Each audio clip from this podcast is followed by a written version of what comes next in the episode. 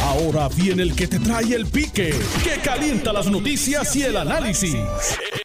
Esto es el podcast de El Escándalo del Día con Luis Enrique Falú. Martes 20 de octubre de 2020.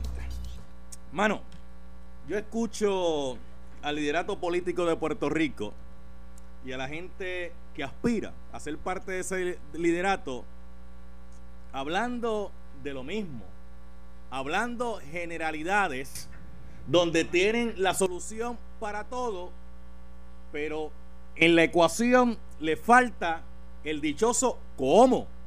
Más rayo parta el béisbol. ¿Cómo lo van a hacer? Porque yo les puedo ofrecer a ustedes que me están escuchando ahora mismo una parcelita en Marte con agua, luz, inscrita en el catastro. Y todo el que me está escuchando dice, wow, eso es tremenda oferta. Mira, una parcelita en Marte con luz y agua en el catastro registrada. Y no decirle cómo rayos lo voy a hacer. Y usted escucha a los líderes políticos y a los que aspiran a ser líderes de nuestro pueblo hablando a estas alturas de que tienen la solución para todo, pero no explican el cómo lo van a hacer. Miren, las políticas públicas, que son las ideas que surgen todos los días, tanto en la legislatura, ya sea porque la idea es del legislador o la idea es por petición o un proyecto de administración que sale desde Fortaleza, el gobernante de turno se le ocurre una idea para resolver un problema. Pues en las políticas públicas eso tiene un ciclo de que usted identifica un problema. Cuando usted identifica el problema, usted tiene que llevarlo a la agenda de discusión porque problemas hay muchos, pero no todos acaparan la atención del ciudadano, de la sociedad. Por eso es que usted tiene que buscar la forma y la manera de que cuando usted identifique un problema, insertarlo en la agenda de discusión pública, para que entonces el ciudadano, la sociedad, preste atención para buscar la solución a ese problema. Después que usted identifica el problema y usted sabe cuál es, usted va a buscar las alternativas para resolver ese problema. Y usted coge y hace un plan de trabajo. Usted dice, pues mira, punto A, punto B, punto C, punto D. Ok, después que usted hace eso, usted tiene que identificar de dónde van a salir los recursos para resolver ese problema. Los recursos ya están disponibles. Si están disponibles, ¿por qué no se están utilizando? Los recursos no están disponibles, pues tenemos que identificar de dónde vamos a sacar los recursos para atender ese problema. Después que usted hace eso, usted convence a la gente, escucha al pueblo, escucha, se supone, ¿verdad? Que escucha al pueblo. Pues usted entonces lleva eso a la discusión más profunda y usted pues logra aprobar el proyecto de ley en el Senado, en la Cámara, hasta que llega el gobernador y lo firma, ahí se convierte en ley. Pero después que usted convierte en ley cualquier medida, no se queda ahí. Usted tiene que poner la implementación de esa ley. Ok, hemos creado esta política pública para resolver este problema. ¿Cómo implementamos esa política pública? ¿Cómo va a ser el camino? Se crea la ley, se crea un reglamento, en el reglamento especifica qué es lo que se va a hacer o cómo se va a hacer para bregar con el problema. Pero no se queda ahí en la implementación. Después de la implementación, usted tiene que hacer algo que en Puerto Rico no se hace la evaluación. ¿Y qué es la evaluación? Darle seguimiento para corroborar que esa política pública está resolviendo el problema que usted identificó. Ah, puede ser que esa política pública resuelva el problema que usted identificó sin crearle otros problemas. Pues mire, pues chévere, perfecto, usted hizo lo que había que hacer. Pero pueden haber políticas públicas que usted crea que le provocan otros problemas en el camino. Por eso es que usted tiene que hacer la evaluación constante para ver si eso que usted legisló, eso que se convirtió en ley, está solucionando el problema y no está creando otros problemas. Le voy a traer un ejemplo rapidito. El Departamento de Seguridad Pública en Puerto Rico se creó con el propósito de que todas las agencias de seguridad estuvieran bajo una misma sombrilla porque querían economizar entre comillas pues gastos administrativos. Y todo el mundo dice, ah, pues chévere, porque si se economizan gastos administrativos, pues la cosa está bien, pero creó un problema de burocracia mayor, lo que no permitía que entidades bajo esa sombrilla pudieran responder rápidamente a los problemas, como pasa con la policía de Puerto Rico, que ahora tiene un comisionado, pero depende del secretario de Seguridad Pública, como pasaba con el Instituto de Ciencia Forense, que tenía una comisionada, pero tenía que esperar porque el director de Seguridad Pública la autorizara a hacer ella el trabajo que ella ya sabía hacer. Y by the way, se revisitó la ley, Instituto de Ciencias Forenses se sacó del Departamento de Seguridad Pública. El problema es que uno los escucha hablando, todos con soluciones, pero ninguno te dice el cómo. Entonces hay mucha gente que desconoce el gobierno. Quiero felicitar al amigo licenciado Eddie López. Hoy escribió una columna en el periódico muy interesante, muy medular y que va al punto de algunos problemas que se crean en Puerto Rico. Mire, déjame ver cómo yo puedo hacer una analogía para que todo el mundo me entienda. A todo el mundo le gustan los bizcochos. A todo el mundo le gustan los bizcochos. El que se lo puede comer y el que no se lo puede comer. Claro, puede haber una ínfima cantidad de gente que no les guste, pero estoy hablando del macro. Todo el mundo sabe que el bizcocho lleva frosting. Todo el mundo sabe que el bizcocho lleva harina. Todo el mundo sabe que el bizcocho lleva huevo. Todo el mundo sabe que el bizcocho lleva un poquito de sal. Sí, porque la sal lo que hace es eh, aumenta el dulce. Una pizquita. Todo el mundo sabe que lleva azúcar. ¿La Michael? Pero si yo te pregunto, ¿y el frosty cómo se hace? Lleva manteca el frosty, aunque usted no lo crea. Mucha gente no sabe eso. Si yo le pregunto a usted, ¿cómo son los pasos para hacer el bizcocho? ¿Qué usted mezcla primero? ¿Verdad? Si yo le pregunto cuánta cantidad de levadura lleva, eso es como cuando tú vas a un lugar y dices, mira, ¿cuánto vale ese bizcocho? Bueno, ese bizcocho vale 16.99. Diablo tan caro. Y tú le dices a la persona, está bien, yo te voy a dar los ingredientes y tú lo preparas. Vamos, a ver si, a ver si es verdad que el gas pela o no pela. Pues eso es lo que necesitamos de los candidatos, no que nos den eh, la receta, sino que nos digan cómo van a implementar esa receta, de dónde van a salir los recursos para que esa receta resuelva el problema de nuestra isla. Jesús Manuel Ortiz está aquí, representante, que está corriendo para presidente de la Cámara. Este, bueno, no dijo nada, así que está bien, está ahí. buenas tardes, representante. Debe estar cerrado allá. Voy ahora, representante. Y ese es uno de los benditos problemas que tenemos aquí en Puerto Rico y usted lo escucha de todos los candidatos. Lo que le decía del amigo licenciado Di López, que escribió una columna hoy sumamente interesante, es que hay mucha gente que quiere llegar al poder, administrar el poder, pero sin conocer cómo funciona el gobierno, sin conocer cómo ese aparato gubernamental funciona. Y eso es uno de los problemas que tenemos en nuestra bendita isla de Puerto Rico, que ponemos a personas administrar un carrito de piragua cuando nunca han congelado una cubeta de hielo. Representante, saludos, buenas tardes. Saludos, saludos a ti, saludos, atención a tu programa.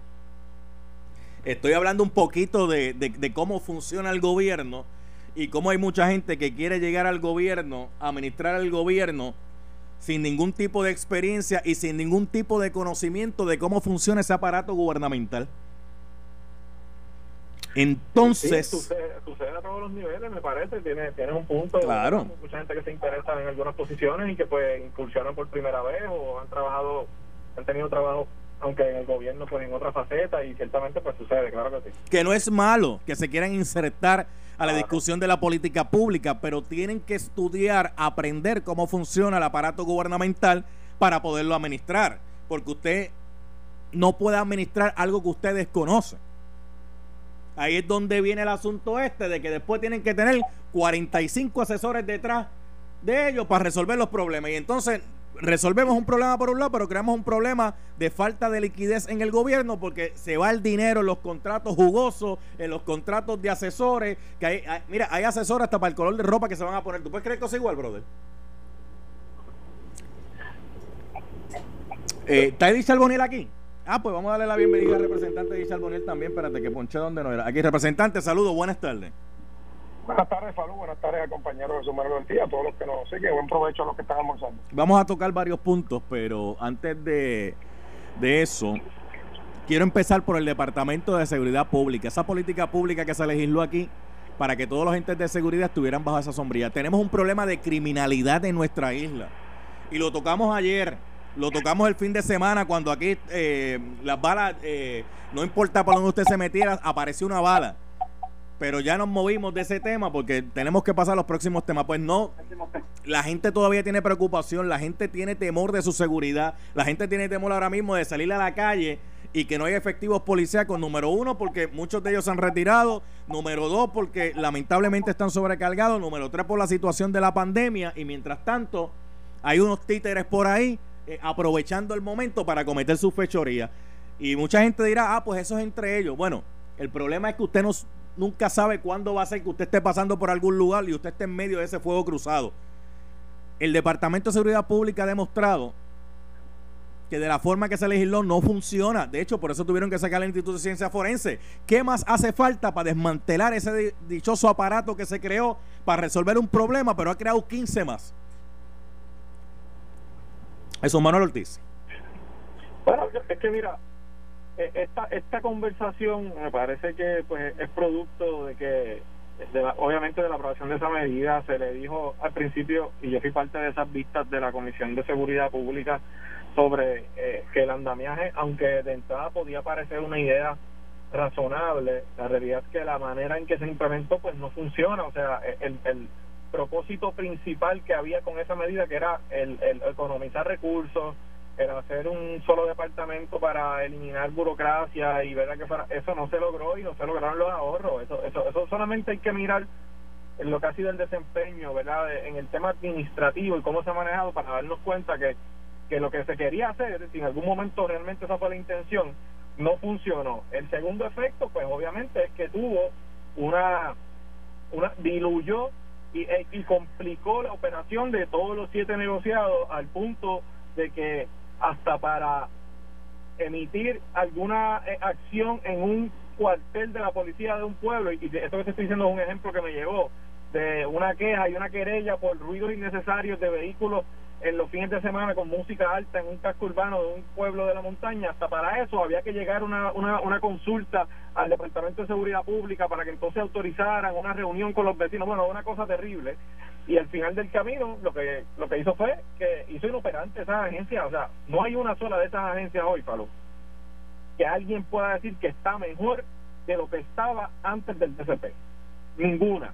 ¿verdad? Y, y antes del DCP con gobiernos populares y con gobiernos PNP.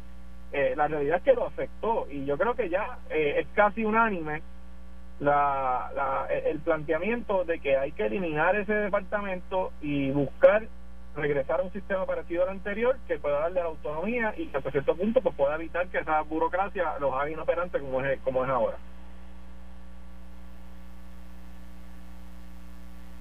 Representante de Charbonnier.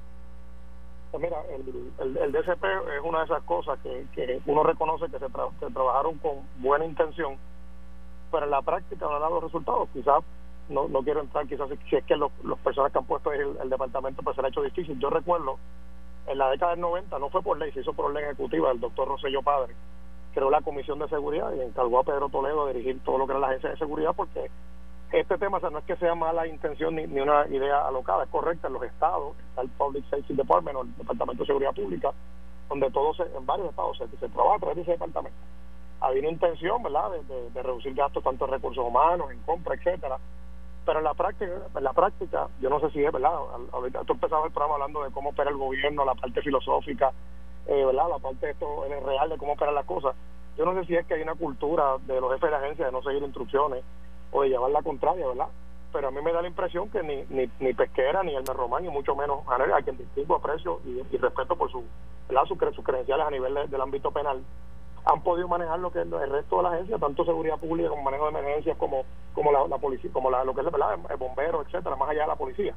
Eh, y eso es algo que yo creo que se debe replantear de cara a, enero, algo que yo creo que discutiré con el gobernador Pierluisi, ¿verdad? cuando esté ya en enero ya, y que, yo que creo que debemos, e-, ese es el tipo de cosas que debemos, cuando las cosas salen bien se aplauden, cuando no salen bien se tienen que reajustar. Y yo creo que el, el, DCP pues no ha funcionado, es una realidad. Ya usted mencionado el caso de Ciencia Forense, muy correcto, tuvo que enmendarse para que pudiera operar.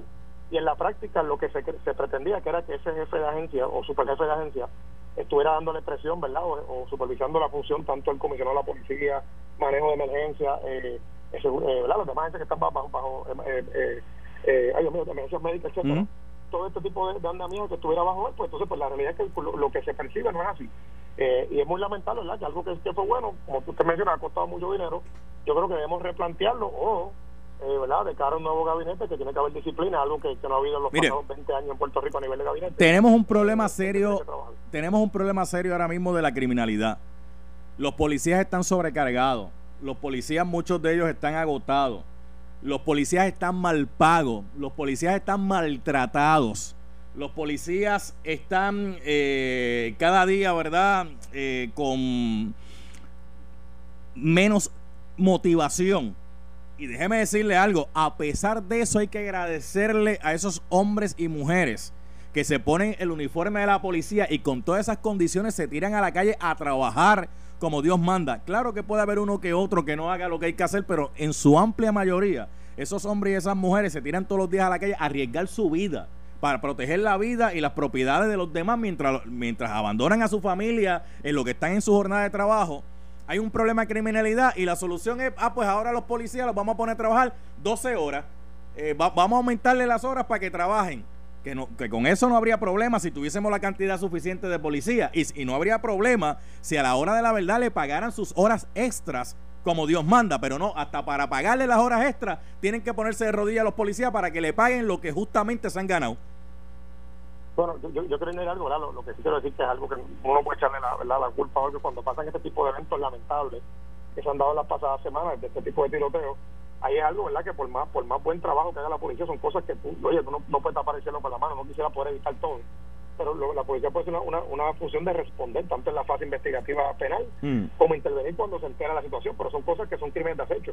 Son personas que cometen ¿verdad? situaciones en el bajo mundo, los velan, están pendientes a ellos, ya, ya no es reglas como vi antes en la calle, la, donde quiera que los cogen, pues ¿verdad? cometen estos delitos, pero yo, yo tengo que ser justo no puede echar, no decir que esto es una responsabilidad del DCP o de, o, de la alta jerarquía de la policía porque son situaciones que pasan a cualquier hora y que, y que uno no lo puede prever, uno, puede tener su Usted usted tiene un punto a, tiene un punto ahí, pero recuerde algo.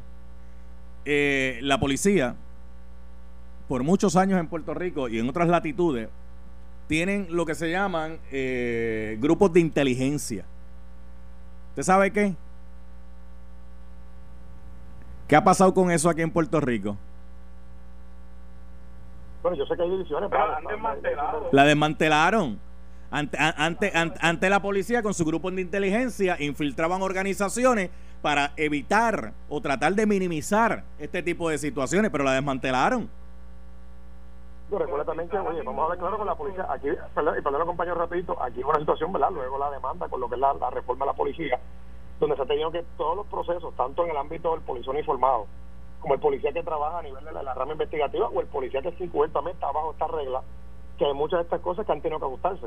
Cuando tú trabajas, en el caso de la policía, trabajas en situaciones que, tienen que ver eh, con el bajo mundo, etcétera, hay unas cosas que no necesariamente tienen, tienen unas tácticas, por decirlo así en palabras un poco más correctas, que han tenido que limitarse por la reforma también, y la policía tiene que sufrir eso. Eh, Igual que el desmantelamiento de esas unidades de inteligencia vino mucho antes de la reforma.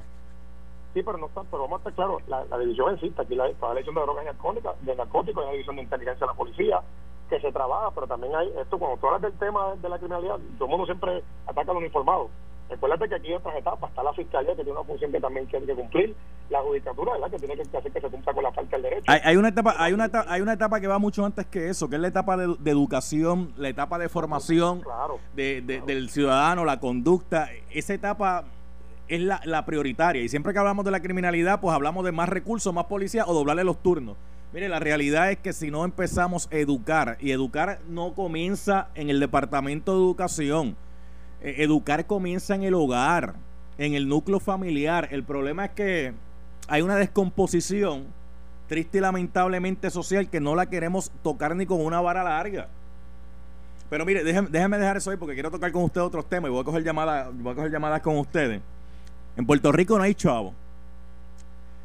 Eh, hay una ley, la ley 141 del 2019, Ley 141 del 2019. legislador, ¿ustedes saben qué ley es esa? No, tiene que buscar memoria, no sé cuál Ah, pues yo, yo, yo, yo los ayudo rapidito porque yo sé que es difícil memorizarse todas las leyes. Esa es la ley de transparencia del gobierno de Puerto Rico referente eh, a los documentos públicos. Ley de transparencia y procedimiento expedito. O sea que lo que se buscaba con esa ley, supuestamente, era agilizar el proceso para que los ciudadanos, en su ejercicio de libre expresión, tuvieran eh, acceso a la información pública.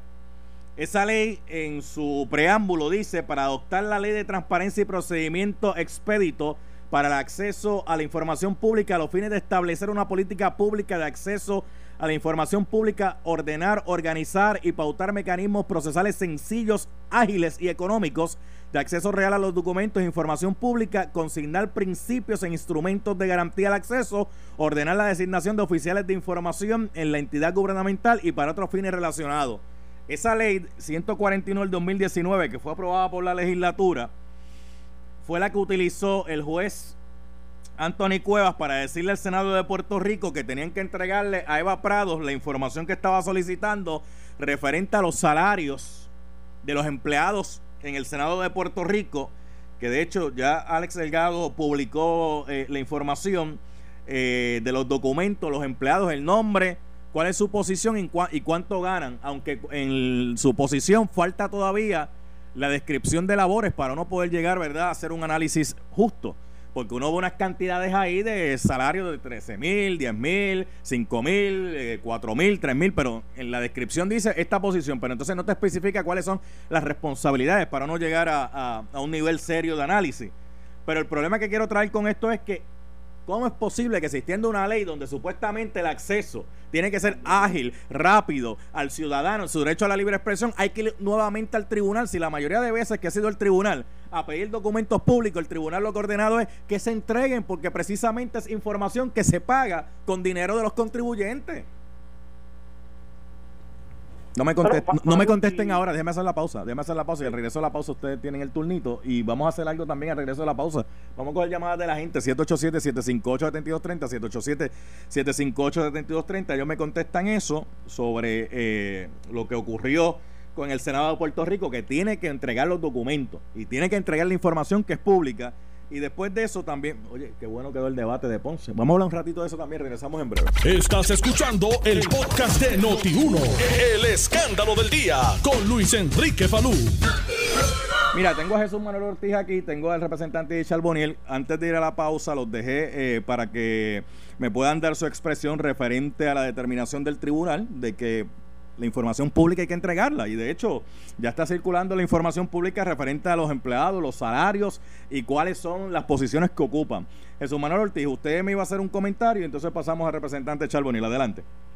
No, yo, creo que aquí, los funcionarios de gobierno deben entender de una vez que vivimos en un sistema democrático y que parte del derecho constitucional a la libre expresión está relacionado con el derecho a tener acceso a información para poder fundamentar esa expresión de cada ciudadano. Y, nosotros tenemos que entender eso eh, aquí como funcionarios públicos. Me parece que la decisión del, del tribunal era la esperada, eh, no me sorprende. Y en cuanto a la ley que tú planteas, pues mira, lamentablemente, vuelvo y tengo que decir lo mismo que dije con el tema anterior. Quizás con la mejor intención, pero la realidad es que el producto final de lo que se aprobó en términos de la ley que da acceso a información pública, crea más burocracia y más obstáculos a la hora de conseguir la información. Esa es la realidad. Así es. Eh, y, y, yo no yo no veo, o sea, nada malo en que cuando se dé gobierno, si se implementa una medida que después no funciona para lo que se quería, pues mira, se, se revisa nuevamente y se pasa factura y se cambia y se hacen los ajustes que hay que hacer. O sea, eh, eh, errar es de humanos y hacer los ajustes es algo normal. Yo no veo por qué hay que empeñarse en, implementar una medida que al final no cumple el propósito para el que se creó. Así que en ese caso creo que hay que revisarla y hay que hacer ese proceso mucho más sencillo. Charboniel.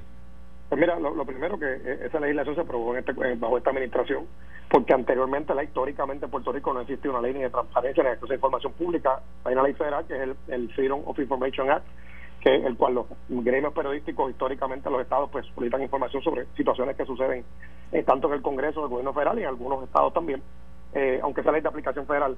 En el caso nuestro nunca existía eso, es la primera vez que se implementó la ley. en todos los cuatrenios, o a veces un ciudadano particular, usualmente es un candidato a un puesto electivo o algún gremio periodístico. Todo eso, eso pasó desde 1980 y pico para acá. Todos los cuatrenios se, se, se solicita la información de la nómina de empleados de Cámara y Senado. Yo, yo creo en la transparencia. Y yo creo que no es necesario que, que, ciudadanos tengan que ir al tribunal. Primero que se aprobó la ley que la aprobamos nosotros mismos. Así que eh, debe ser la administración la, la aprobamos la ley que brinda esa información, porque fuimos nosotros que la aprobamos. Y segundo, antes que alguien lleve la ley deberían publicarlo. Yo yo hice una reserva mm. eh, en cuanto al ciudadano, ¿verdad? Al, empleado que no que figura pública. El salario mío es Manuel es público. Son, eso está no, bueno, bueno el juez, el juez, el juez para argumentar su decisión dice Mire, si aquí se sabe cuánto gana un maestro, se sabe cuánto gana un policía, se sabe cuánto gana un juez, se sabe cuánto gana un legislador, se sabe cuánto gana, cuál es el elemento que no se pueda saber cuánto gana un empleado que es pago con fondos públicos en la legislatura. Dicho eso, ¿verdad? Y de acuerdo con la decisión que del, juez pues mira, como si todos los cuatro nombres, pues deberíamos hacerlo desde el principio cuatro y colocarlo en la página web. Yo creo la transparencia y, ahí se acaba el dicho. Y, no creamos percepciones negativas. Mire, déjeme dejarlo ahí porque yo sé que Jesús Manuel tiene un compromiso, se tiene que ir ya mismito, pero antes que se me vaya, Mano, el, debate a Ponce en pelotadura estuvo sumamente interesante, pero me llamó la atención algo de ese debate. A estas alturas en el 2020, todavía nosotros estamos hablando qué rayo vamos a hacer con el megapuerto de Ponce. Un megapuerto que se comenzó a construir mucho antes que los megapuertos de la República Dominicana. Y cuando nosotros venimos a abrir los ojos, República Dominicana de uno hizo tres. Que el, tercero está próximamente ya mismito a, a ser abierto eh, para que puedan entrar allí los barcos estos Panamax que me estaba diciendo aquel compañero Luis Dalma Domínguez. Y todavía nosotros a estas alturas estamos hablando de, qué rayo vamos a hacer con el megapuerto de Ponce, con tantos chavos que se han invertido allí. Es bien lamentable. Yo creo que aquí pues ha habido ha habido entre el dirigir de una administración y de otra, me parece que al final caemos nuevamente en la, en la, indecisión eterna y a veces en el empeño de hacer las cosas perfectas o, con unos propósitos quizás irreales desde el principio y terminamos no haciendo nada. Eh, es lamentable que como tú dices ya en el 2020, casi 2021, todavía nosotros estemos hablando de esto. Eh, es triste, pero yo espero que de una vez y por todas ya podamos eh, desarrollar al máximo esa, esa facilidad que tan importante es no solo para el sur, para Ponce, sino para todo Puerto Rico. ¿Cuánto, cuánto dinero se pierde? ¿Cuánto dinero se pierde en proyectos que se comienzan en Puerto Rico? Por ejemplo, por, traerle cualquier ejemplo. Proyectos que se comienzan a discutir en Puerto Rico y para poderlos llevar eh, algún tipo de fase tardamos 30 años en eso. Es como lo, de, lo, de, el, tren urbano, que mucha gente habla del tren urbano en el 96, este, el tren urbano chévere. Desde que Menegildo Ortiz, que en paz descanse, era secretario de Obras Públicas, se venía hablando de, un tren urbano y de hecho cuando lo terminaron de hacer lo cambiaron totalmente a como estaba planificado. Y eso es el tren urbano, ese es el megapuerto de Ponce, eso ha sido las autopistas, la, carretera 30 llevan casi precisamente como 30 años para poder reparar. Mano, ¿cuántos chavos se pierden en Puerto Rico por, toda esta incompetencia e ineficiencia? Jesús Manuel, yo creo que usted se tiene que ir ya, ¿verdad? Sí, tengo que ir saliendo. Te, agradezco la, oportunidad y nos vemos el próximo martes si Dios quiere. Seguro, seguro, seguro. Este, eh, excusamos debidamente al representante Jesús Manuel Ortiz. Eh, un comentario, Charboniel, sobre este particular y entonces lo excuso también para pasar a la llamada del público. Mira, el, timing de los proyectos es sumamente importante. Tú mencionaste un ejemplo claro, no eh, República Dominicana, eh, que está aquí en el Caribe, y inclusive otras islas pequeñas tienen algunos unos, unos, puertos más pequeños de transbordo. El tiempo es clave. A veces el tirijala, el, el, no reconocer que cuando se cambia una administración su proyecto es bueno, se mantiene y se sostiene, cuestan, pero no, no, lo dejemos en Ponce. Tiene, tiene Roosevelt Road tienes, todavía el centro el área del centro de convenciones se vino a desarrollar casi casi 20, 30 años después que se fue la, el Navy del área de la, donde era la antigua, la antigua base naval de Miramar y ahora es que se desarrolló solamente el centro de convenciones y se quedó a mitad muchas cosas que se iban a hacer. Y por eso es que este tipo de proyectos es, importante que se maneje en una alianza público-privada, pero que inviertan, no alianzas públicas, no cosas que disfracemos de alianza público-privada con los chavos de nosotros, sino que realmente hay una inversión de capital y se puedan mover estos proyectos. Y, y la, como dije, el tema importante el timing si tú no actúas en el tiempo que es, ya hay proyectos que pasan a la historia y después, no, ¿verdad? Tristemente, mucho dinero invertido y ya no tienen utilidad porque alguien que está en lo tuyo lo mejoró, lo hizo más rápido y lo hizo más efectivo. gracias, representante Charboniel. Siempre, buenas tardes. Bueno, vamos al cuadro Nelson, 787-758-7230, 787-758-7230. Usted me llama, me dice su nombre, me dice el pueblo o del, del estado que me esté llamando o del país que me esté llamando, eh, si está fuera de Puerto Rico. Me dice su opinión eh, y cuando usted me llama, baja el volumen de su radio o el volumen de su computadora. Tiene que bajarlo para que se escuche bien. Si hace feedback, la llamada se cae retroalimentación. Eso es que chocan las dos ondas, tanto la de el radio suyo como la de nosotros, y entonces tumba la llamada. Eh, así que baje el volumen de radio. Si usted me está llamando ahora por el 787-758-7230, 787-758-7230.